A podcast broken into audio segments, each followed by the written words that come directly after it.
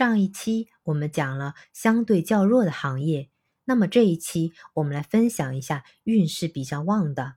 首先，明年运势最旺的是属木的行业，像是教育、环保、纸张、家具、布料、成衣、木材、中药、印刷、茶叶、创作等等，这些行业竞争大，会出现淘汰弱、留下强的新景象，破旧立新方能占优势。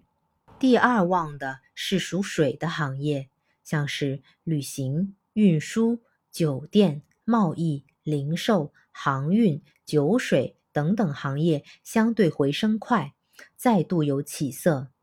那么第三旺的行业是属火的，像是化工燃料、科技、电子、石油、电力、通讯、医疗等等行业只能稳中求胜。那值得注意的是，医疗行业由于现代科技的发展。那医疗的手段多是以电子设备为主，所以呢，我们把医疗归为火。那总体来说，我们给出三点建议：第一，明年想要增强运势的朋友，一定要戒骄戒躁，少看手机，多看纸质版的书。那第二，虎年投机行为火热，风险较大，所以啊，投资需谨慎。